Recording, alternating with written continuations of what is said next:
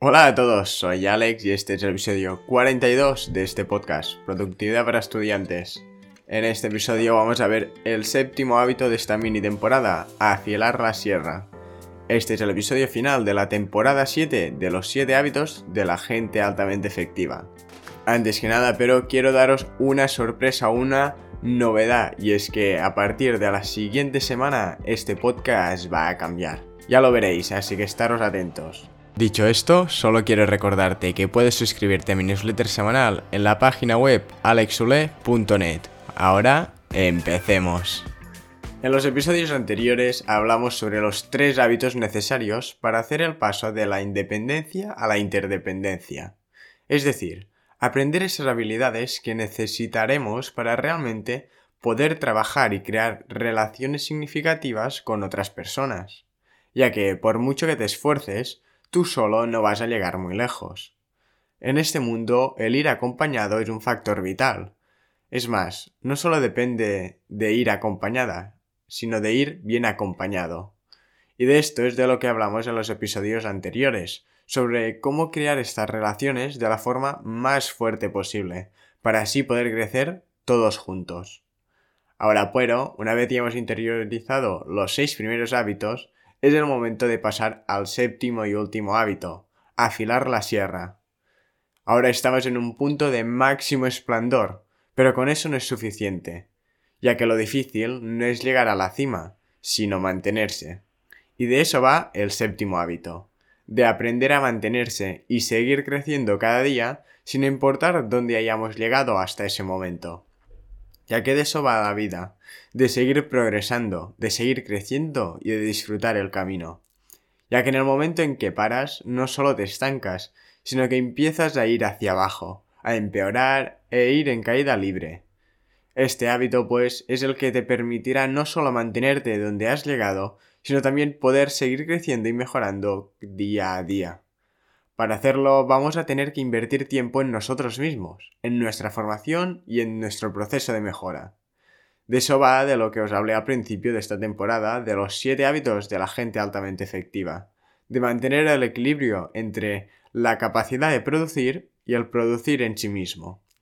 No solo debemos trabajar en producir y hacer cosas, sino que también debemos trabajar en nuestra capacidad de producir, en nuestras habilidades y puntos clave que luego nos permitirán no solo producir más, sino hacerlo mejor.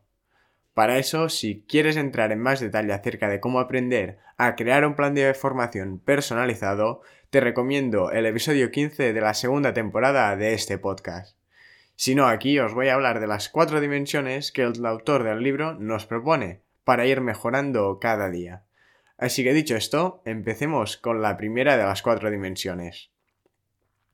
La primera de todas es la dimensión física. Esta se basa en todo lo relacionado con el cuerpo y su bienestar. De hecho, para estar realmente al 100% se requiere de cierta condición física, de un cuerpo en buen estado y con salud. Según mi experiencia, aunque pueda parecer una tontería, tu cuerpo y el buen estado de éste es vital para una vida productiva y feliz. Con esto no te digo que necesites ser culturista o estar súper fuerte ni nada de esto. Pero sí que he notado que cuando más bien trabajo es cuando he dormido bien, he hecho algo de ejercicio y he comido bien. Y estos son los tres pilares de una buena forma física.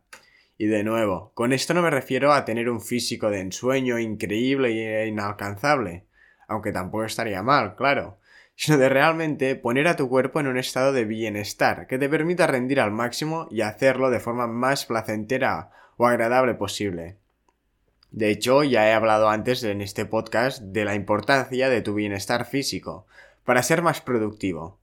De hecho, hablé de esto en el episodio 14 de la primera temporada, así que aquí no voy a enrollarme mucho. Mi recomendación principal es que investigues, leas un poco y experimentes por ti mismo. Tampoco hay mucho misterio. De hecho, todos sabemos más o menos qué podemos hacer para estar mejor físicamente. Pero a veces las ganas de hacerlo todo perfecto nos frena a empezar. Así que simplemente voy a darte un par de consejos para cada uno de los tres pilares fundamentales para que puedas empezar a aplicarlos desde ya. Y luego poco a poco tú mismo vayas informándote y mejorando cada uno de estos pilares. Primero de todos, empecemos con el más clásico, la nutrición. En definitiva, lo que comemos.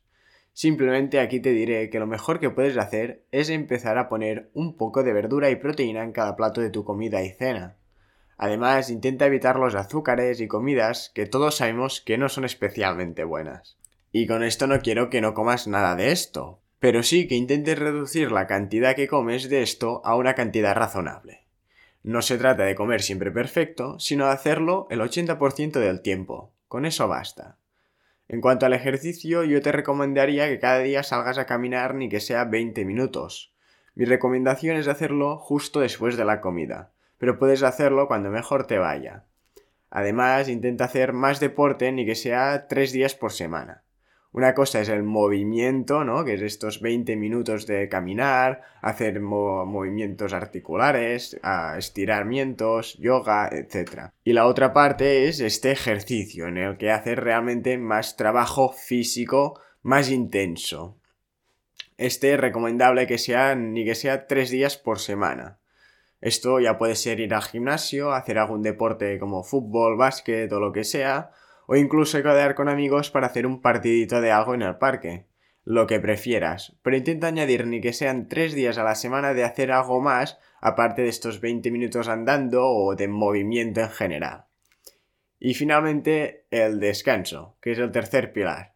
Dormir bien es vital, así que simplemente asegúrate de que duermes un mínimo de 7 u 8 horas y que al irte a la cama no coges ningún tipo de dispositivo electrónico.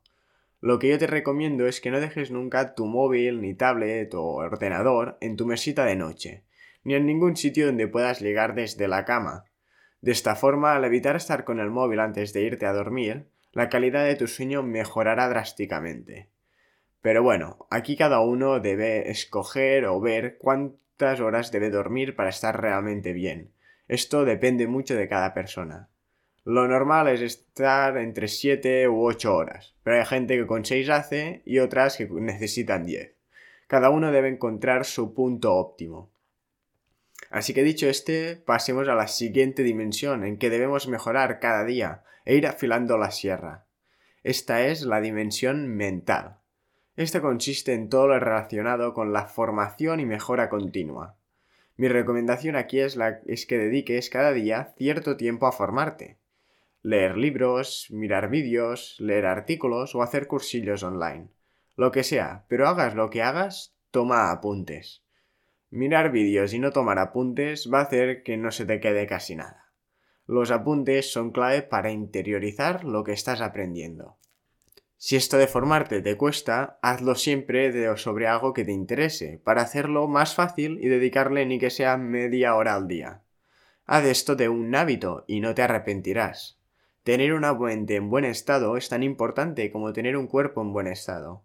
El uno sin el otro no sirven de nada.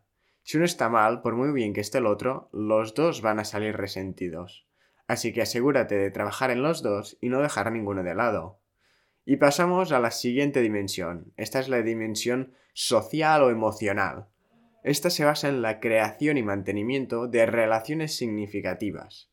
Debes aprender a discernir entre quién te hace un bien y quién te lleva por el mal camino. Rodéate con gente a quien le importes y quiera lo mejor para ti, y asegúrate de dedicarles el tiempo que se merecen. Tener unos buenos amigos es lo mejor que te puede pasar, Así que no los dejes de lado y queda con ellos ni que sea una vez a la semana.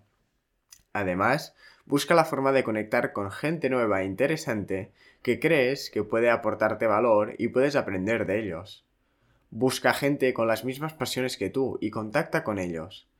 Estas relaciones van a permitirte crecer y avanzar mucho más rápido, sin perder la motivación ni las ganas, aunque obviamente habrá momentos de todo. Y finalmente pasamos a la dimensión espiritual. Y no, con esto no me refiero a rezar ni a tu relación con Dios, el universo o lo que sea en lo que crees, si es que crees en algo.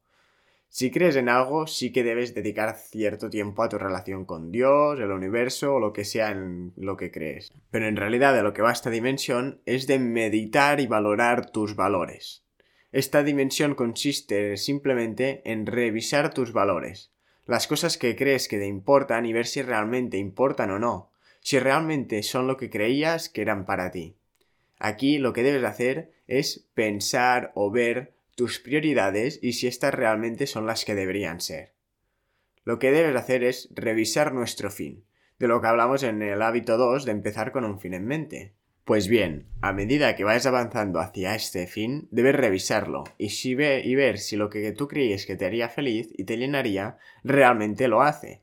Nuestras aspiraciones y cosas que nos llenan pueden cambiar con el tiempo, o incluso puede que algo que creíamos que nos haría felices no lo haga. Así que valorar y ajustar nuestro fin a nuestra nueva realidad es vital para no mantenernos anclados a un rumbo que puede que no sea el mejor para nosotros. Simplemente siéntate de vez en cuando tranquilamente y vuelve a pensar en cómo sería tu vida ideal. Así que esto es todo por esta temporada. Pero antes de despedirme, quiero avisaros de que este es el último episodio de este podcast tal y como lo conocéis, debido a que este podcast va a cambiar, va a pivotar y voy a redirigir el rumbo de este. Llevo ya varios meses trabajando en la nueva versión del podcast, así que espero que os guste. Para saber cómo va a ser la nueva versión del podcast, vas a tener que esperar a la semana que viene, cuando voy a comentaros todos los cambios que habrá y cómo va a ser el podcast a partir de ahora. Así que dicho esto, me despido. Y os recuerdo que el mejor momento para tomar acción es ahora. Muchas gracias por haberme escuchado.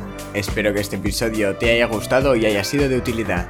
Si es así, te agradecería enormemente que te suscribas al podcast y lo compartas con un amigo o con alguien a quien le pueda interesar.